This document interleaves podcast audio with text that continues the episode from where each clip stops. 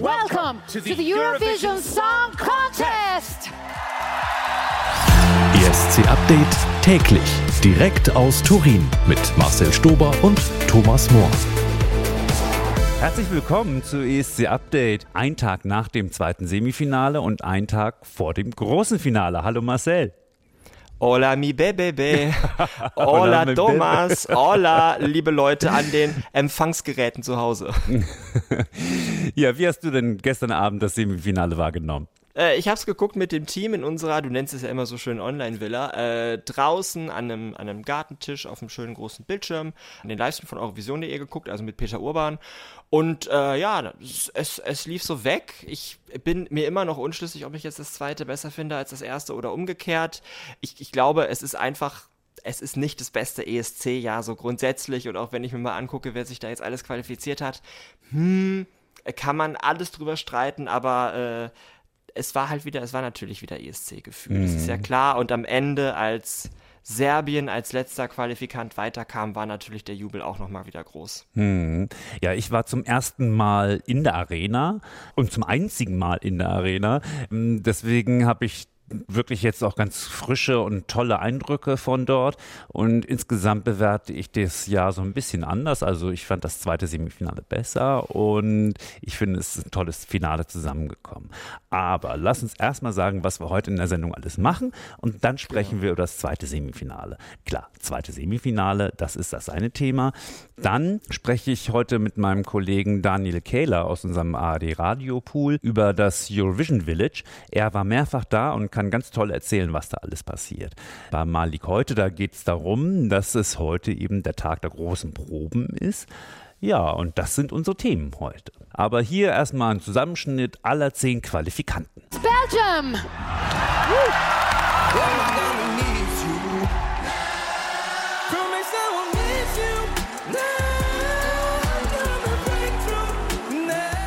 The Czech Republic.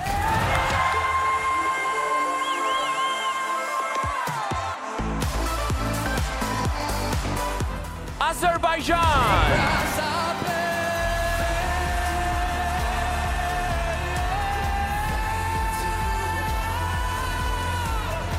Poland.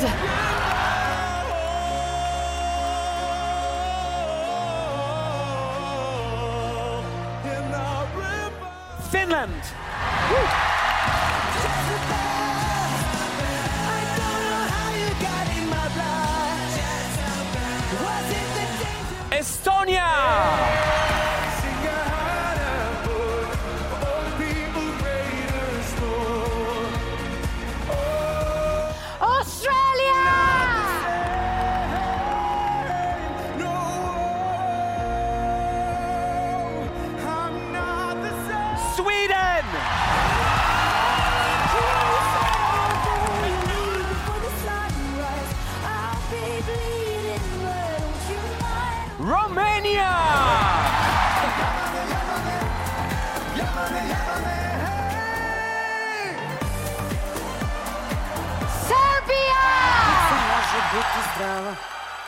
Biti zdrava, biti zdrava, biti zdrava, bit, bit, bit, zdrava. Ähm, lass uns mal die zehn Qualifikanten durchgehen. Belgien hat mich überrascht, ehrlich gesagt. Das hatte ich nicht so auf meinem Zettel. Jeremy Marquies und seinen Song, ich meine, da singt toll, kam in der Halle jetzt nicht so super toll an. Wie siehst du es? Es ist ein Song, bei dem man eigentlich nichts falsch macht. Also ein Song, den man jetzt nicht, nicht wirklich liebt, aber wo man sagt, ja, man hat sich viel Mühe gegeben, man hat so, man hat eigentlich alles reingepackt, das ist alles okay, da kann man irgendwie nichts dran kritisieren. Er interessiert mich auch nicht so wirklich, aber eigentlich würde ich sagen, ist es subjektiv ein guter Song.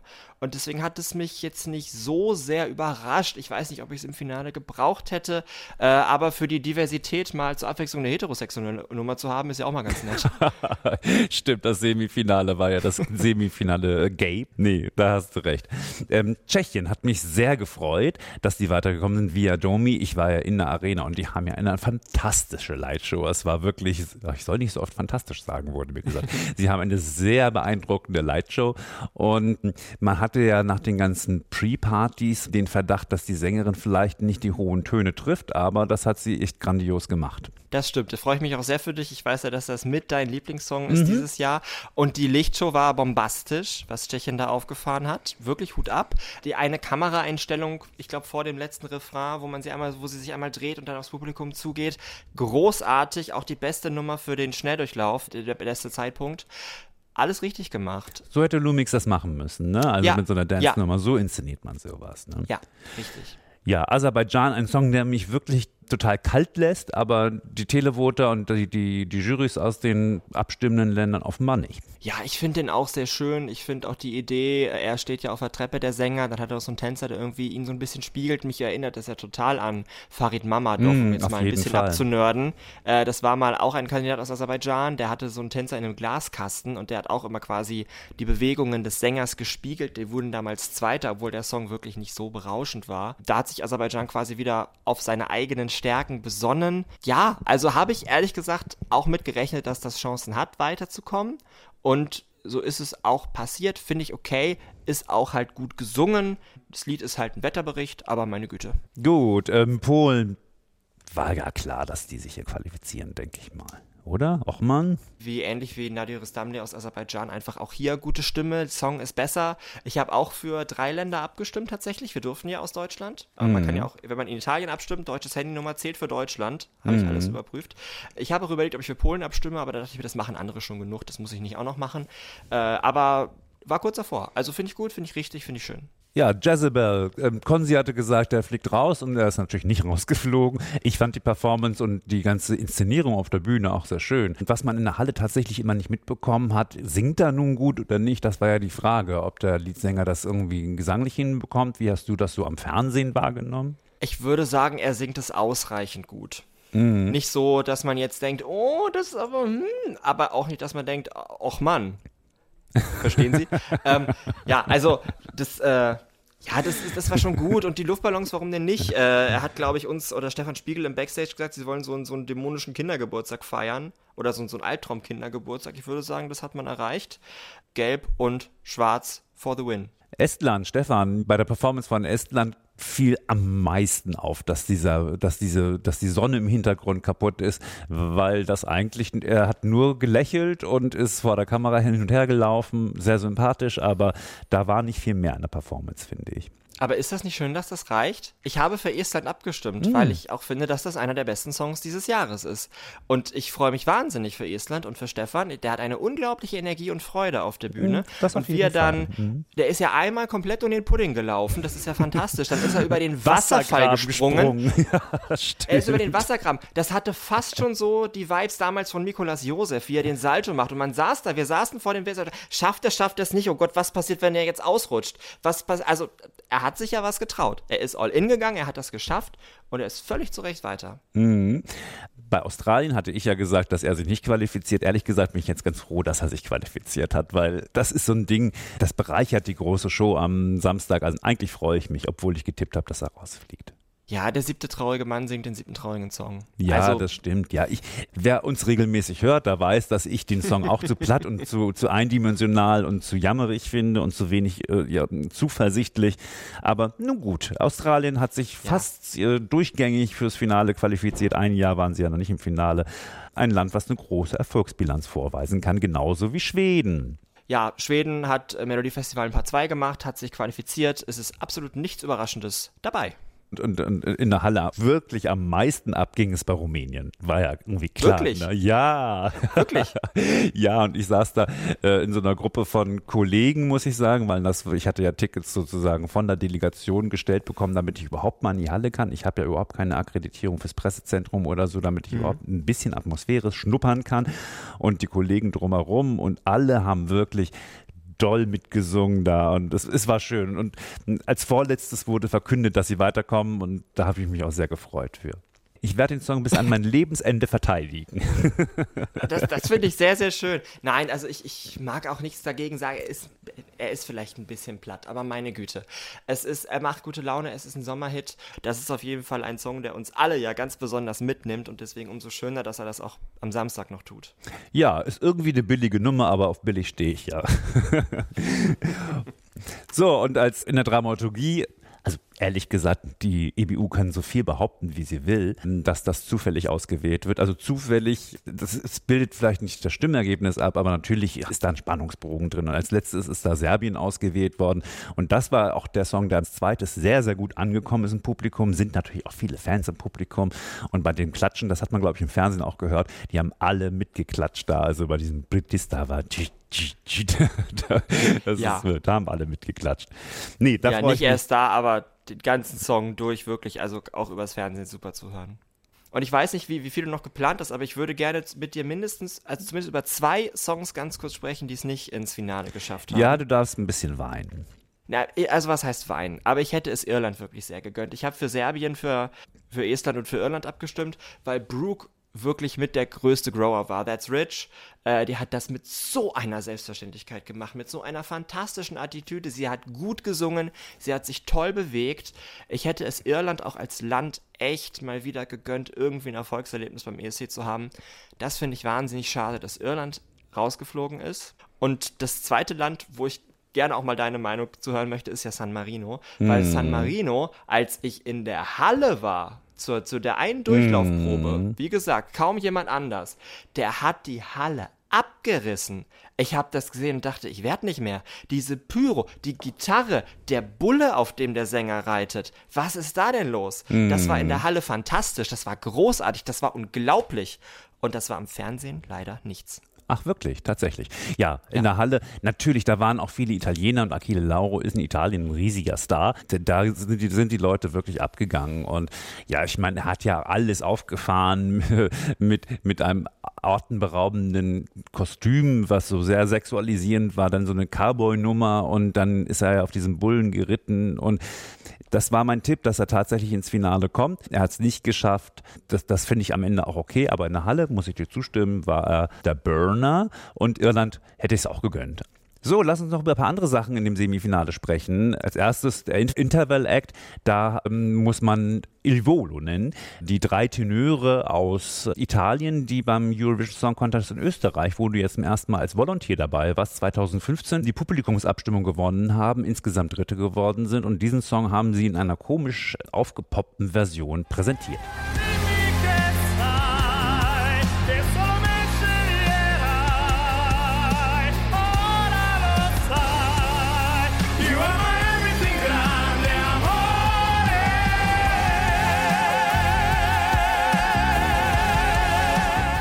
Marcel, hat dir das gefallen, wie die Grande Amore gesungen haben? Ich habe Il Volo ja zweimal schon gesehen. 15 in Wien, das war eine ganz, ganz große Nummer. Dann 17 im ZDF-Fernsehgarten habe ich sie einmal live gesehen. Und jetzt das, und da muss man doch sagen, Thomas, auch wenn wir es alle nicht gerne hören, aber wir werden doch auch alle älter.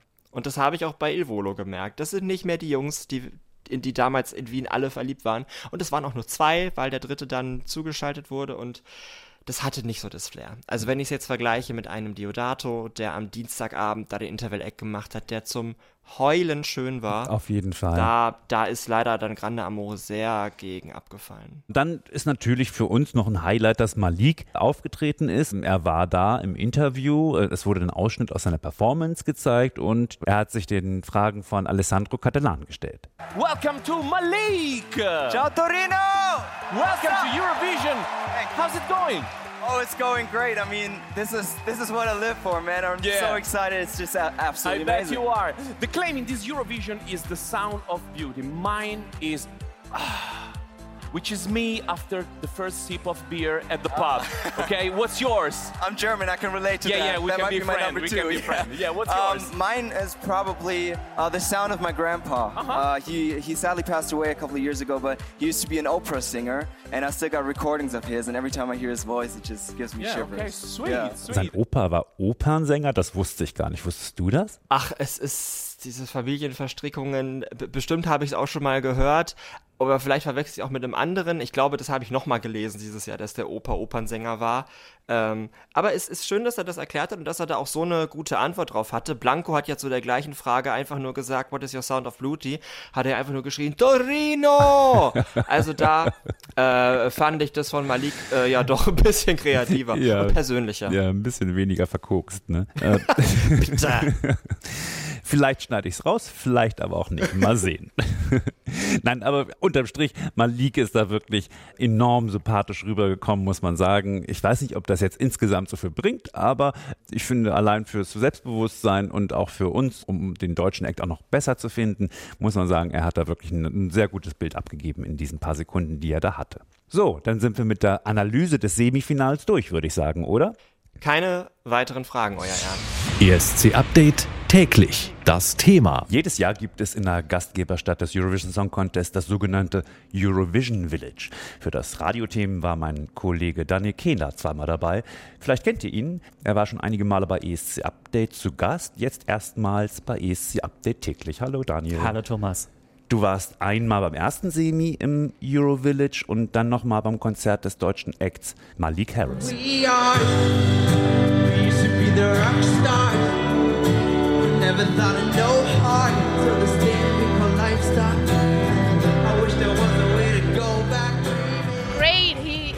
So fast. He was great. His energy was great. I loved him. He was my favorite. It's amazing. It's amazing because here I love this park even when it, when you have no events. This park is amazing and it's so beautiful to see so many people and to to enjoy the moments uh, together. Uh, like two years ago, it lo- it seemed a dream to, to be here. It's a good sound, it's a good music, it's, uh, it's a um, good uh, vibration. Waren die 20.000 bei Maliks Konzert einfach nur seinetwegen da? Nee, also es gab tatsächlich ein großes Programm. Ähm, jeden Tag, fast jeden Tag findet da was statt. Und in diesem Fall war es eine lokale oder eine Mischung aus ähm, Künstlern aus der Region, teils etablierte Bands, teils auch Newcomer und eben auch ESC-Künstler. Aber ich glaube für viele Gäste auch aus der Stadt Turin, die äh, zum Eurovillage gekommen sind, waren auch gerade die Bands aus der Region das Spannende. Also ich wurde auch im Nachhinein angesprochen, hast du diese und jene Band gesehen gestern oder irgendwie so. Also da scheint ein großes Interesse in der Stadt auch an dieser Mischung äh, zu sein, die da war. Aber klar, als ich da war, denn am Montag, da waren Cornelia Jacobs, Constructa, Jeremy Marquis ähm, und Andrea aus Nordmazedonien und natürlich Malik Harris da. Okay. Wie muss man sich diese Location vorstellen? Wo in der Stadt ist das? Das ist relativ zentral und ich finde übrigens sehr schön auch gelegen. Das ist ein Park, das ist der Parco del Valentino, habe ich mir extra aufgeschrieben. Also äh, liegt direkt am Fluss. Man kann teilweise auch den Po sehen, wenn man da äh, so ein bisschen durchschlendert durch den Park. Und was ich auch ganz schön fand, das war gerade, als ich denn das erste Semi dort gesehen habe, sehr stimmungsvoll, äh, dass da teils die Bäume auch so blau äh, beleuchtet waren dann abends, also so ein bisschen bunt beleuchtet. Das war dann irgendwie so eine abendliche, entspannte Picknick-Atmosphäre irgendwie. Also das hat mir tatsächlich ganz gut gefallen und es gab natürlich mehrere Großbildleinwände. Also man konnte auch relativ gut sehen, das ist ja auch nicht unwichtig, wenn man da hingeht. Auf jeden Fall. Und wie war die Stimmung? Also es waren nicht nur Hardcore-ESC-Fans da, würde ich mal sagen. Das, ich sag mal, normale Publikum oder die einfach mal spontan vorbeigekommen sind, die waren, glaube ich, manchmal so ein bisschen verwundert, was da alles passierte. Also ich habe auch mit ein paar Leuten gesprochen, die dann sagten, ja, ESC ist eigentlich gar nicht so meins, aber hier gucke ich dann einfach mal vorbei. Die Stimmung kam dann, glaube ich, von den ESC-Fans, die wirklich dahin gegangen sind und wussten auch, was kam. Und interessant fand ich auch, dass manche Songs dann so gar nicht funktioniert haben irgendwie da in der, in der Crowd. Also zum Beispiel der griechische Beitrag, den ich mir äh, am, am Fernseher sehr, sehr schön vorstelle. Da war kaum jemand irgendwie dabei oder da gab es auch kaum Applaus danach. Das war ganz anders zum Beispiel bei dem äh, Titel aus Moldau. Also da gab es eine Polonaise durch den halben, äh, durch den halben Park fast, wäre zu viel gesagt, aber auf jeden Fall durch den Bereich, wo ich da stand. Also das war tatsächlich ganz witzig zu sehen. Natürlich werden dort auch alle Shows des Eurovision Song Contest live übertragen. Hier ein paar aus Dresden, das du getroffen hast. Mir hat es ganz gut gefallen.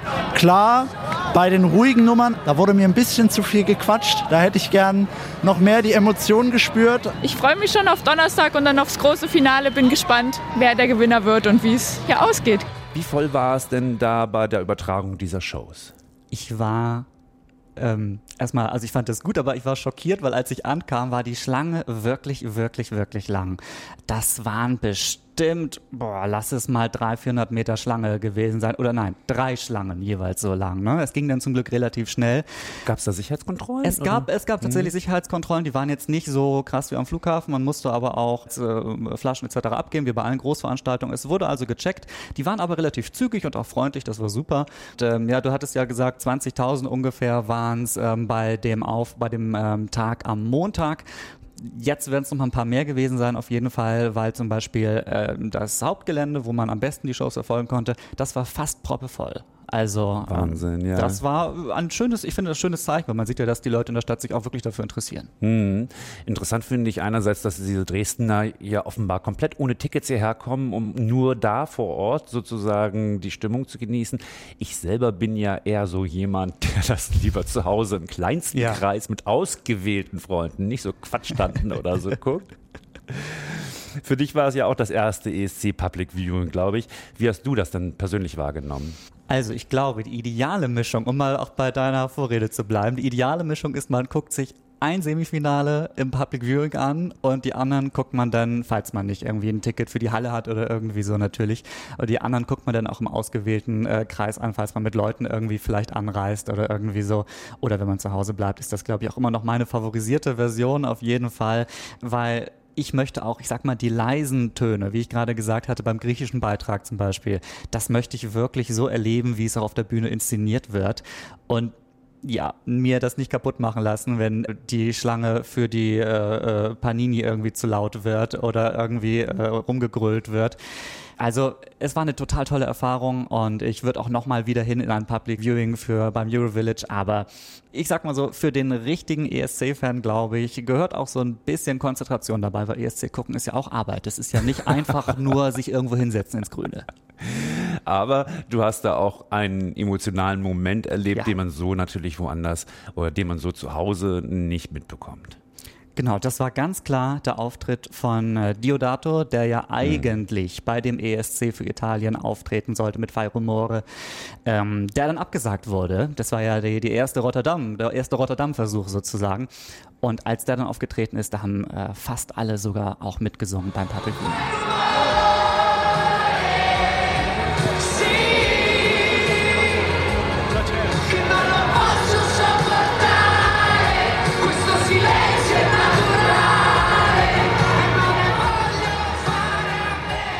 Oh ja, das ist Ich, also es fiel mir schwer. Ich hatte einen Kloß im Hals auf jeden Fall. Oder mindestens einen. ja, also mir kommen auch schon fast die Tränen, wenn Ja. ich das mal wieder höre. Das war wirklich schön. Das war wirklich ein toller Moment. Viele haben auch ihre Handys rausgeholt und haben dann irgendwie dann auch so ein bisschen mit den äh, Taschenlampenstimmung gemacht. Also wirklich ein ganz toller Moment. Das hat man natürlich auch nicht, wenn man dann zu Hause ist. Also dafür hat es sich dann gelohnt hinzugehen. Daniel, vielen Dank für deine Eindrücke aus erster Hand. Sehr gern, Thomas. ESC Update täglich. Malik heute. Der Freitag in Turin steht im Zeichen der Proben. Heute wird der Durchlauf für das große Finale zweimal geprobt, einmal am frühen Nachmittag und einmal um 21 Uhr. Diese Show um 21 Uhr findet vor Publikum statt und vor den Jurys. Die Juroren aus den 39 anderen Ländern schauen sich Maliks Performance heute Abend an und vergeben sofort ihre Punkte. Unser Teamreporter André war bislang bei allen Proben backstage dabei. Erzähl doch mal, André, welche Beobachtungen du da gemacht hast. Also vor allen Dingen habe ich die Beobachtung gemacht, dass es von Tag zu Tag heißer wird hier in Turin. Wir nähern uns der 30 Grad Marke. Das klingt dann erstmal irgendwie so ein bisschen nach Urlaub. Aber rund um die Halle, da wo zum Beispiel die Garderobe für Malik aufgebaut ist, das ist in so einem Zelt und es wird da drin immer heißer, immer stickiger. es sind immer mehr Menschen da drin aus äh, allen möglichen Ländern. Und diese Area für die Delegation, die ist doch recht klein im Vergleich zu vergangenen Jahren, sodass es echt sehr, sehr voll ist und unfassbar laut. Also äh, ehrlich gesagt graut's mir schon ein bisschen davor, wenn wir nachher wieder dahin fahren müssen, weil es echt extrem stressig ist. Ich muss aber sagen, dass Malik das sehr, sehr professionell, sehr tapfer durchzieht. Der hat sich trotz dieses ganzen Stresses drumherum in keiner dieser Proben versungen, auch wenn es bei den Italienern technisch drunter und drüber ging. Es jetzt zuletzt auch nochmal wieder Schwierigkeiten mit dem Licht und mit den Kameraeinstellungen gab, obwohl das jetzt schon äh, mehrfach geprobt wurde, ging doch wieder was nach hinten los das lässt er gar nicht so an sich rankommen. Er hat sich da ja einiges vorgenommen mit den ganzen Instrumenten auf der Bühne, geht von Instrument zu Instrument. Da könnte man sich ja auch mal vertun, weil er dann irgendwie da das Schlagzeug auch entsprechend spielen muss. Das muss ja synchron sein, sonst sieht es nachher peinlich aus. Hat er tatsächlich bisher auch jeden einzelnen Schlag getroffen, sich nicht verstammelt. Und in diesem ganzen Gewusel hat er dann auch noch ja irgendwie so die, die Gabe zu beobachten, was um ihn rum passiert, weil ich ihn dann hinterher gefragt habe, sag mal, ist dir mal aufgefallen, wie viele Bühnenarbeiter da zugange sind, um für dich diese Teppiche dahin zu legen und das alles aufzubauen, damit es aussieht wie dein Tonstudio. Und da hat er dann tatsächlich gesagt, ja, er ist hinterher sogar nochmal zu denen hingegangen, um sich zu bedanken. Unfassbar. Ich habe es gefilmt tatsächlich. Ich habe es gefilmt hinter der Bühne, wie einfach einer nach dem anderen überall anpackt und mein ganzes Zeug. Ich, ich hab, bin zum Produktionsleiter hin und habe nur gesagt, ey Alter, sorry, bitte entschuldige dich bei allen von mir, dass sie so einen riesen Act für mich aufbauen müssen. Das ist wirklich Wahnsinn, aber sie machen es ja wirklich geil. Sie reißen das runter, das ist unfassbar. Also das ist schon wirklich bemerkenswert, was für einen guten, unfassbar höflichen Eindruck der junge Mann hier quasi für Deutschland abliefert. Auch in allen Interviews. Gestern hat er irgendwie auf Französisch und Spanisch fließend noch Interviews gegeben. Das hatten wir, glaube ich, so auch noch nicht als Kandidat. Das wusste ich gar nicht, dass er auch Französisch und Spanisch spricht. Nee, das war mir auch nicht klar, hat er mir vorhin gerade erzählt. Das war irgendwie ein frühes Interview und er hat sich nun geschämt, dass er Italienisch nicht vernünftig sprechen kann. Ah, ja, ich finde, das können wir ihm nachsehen, oder? Auf jeden Fall. ja, ich kann auch kein Italienisch. Du? Ich hatte, zum ich, Besten geben in ich, diesem ich, Podcast? ich hatte in der neunten Klasse eine Projektwoche Italienisch eine Woche, aber es ist nur hängen geblieben. Sono Thomas. Ja. Sono André. Sono di Lubecca. Ja. In diesem Sinne, ciao. Ciao. ESC Update täglich. Das Highlight von morgen. Heute ist Freitag und morgen ist Samstag. Samstag ist der Tag des großen Finales. Also insofern müssen wir gar nicht groß darüber diskutieren, was morgen das Highlight ist, oder? Ja, krass, oder? Es ist schon wieder soweit. Man Ja. plant wirklich Wochen, Monate. Also ich weiß nicht, ich glaube fünf Monate arbeite ich jetzt schon fast ausschließlich für den ESC und für das Ganze drumherum mit, mit Songchecks, mit TikTok-Kanal, mit, mit Porträts schreiben, mit Vorentscheide gucken. Und dann ist plötzlich dieser eine Tag da und dann ist es plötzlich wieder vorbei.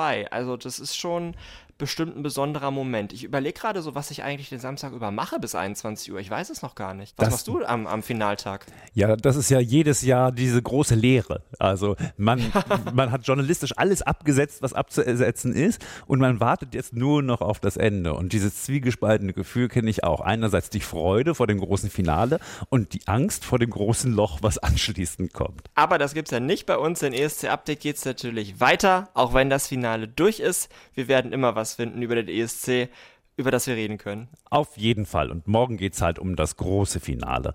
Und jetzt zum Abschluss ein Tiny Tune, gespielt mit Stefan Spiegel und Malik Harris. Er spielt ein ESC-Medley. Euch alles Gute und bis morgen. Macht's gut, Happy ESC, ciao. Ciao. Am I gonna miss you now? Promise I won't miss you now. I'm gonna break through now. I'll never hate you and never chase you down. I love baby, I love. Finish the fight. Okay, gut. We used to be rock stars.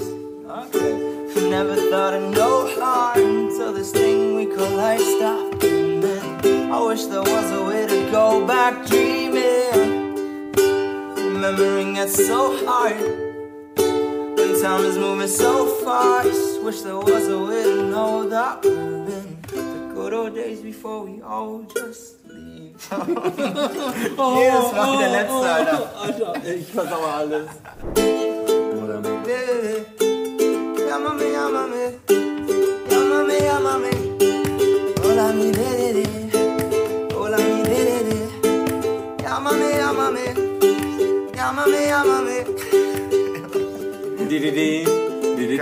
Ah, ja, stimmt, da kommt der Part. Jezebel, I don't know how you got in my blood. Jezebel, was it the dangerous thing to do? Jezebel, you always wanted to be a star.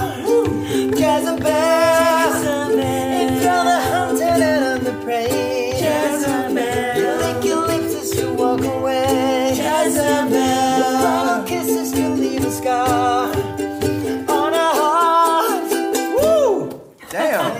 that was all pretty dope. We should start a band. Yeah, yeah, that's good. I'm up in space. Holy shit. Up in space. I don't know the words. Searched around the universe, and found something. black holes, nothing but space, man.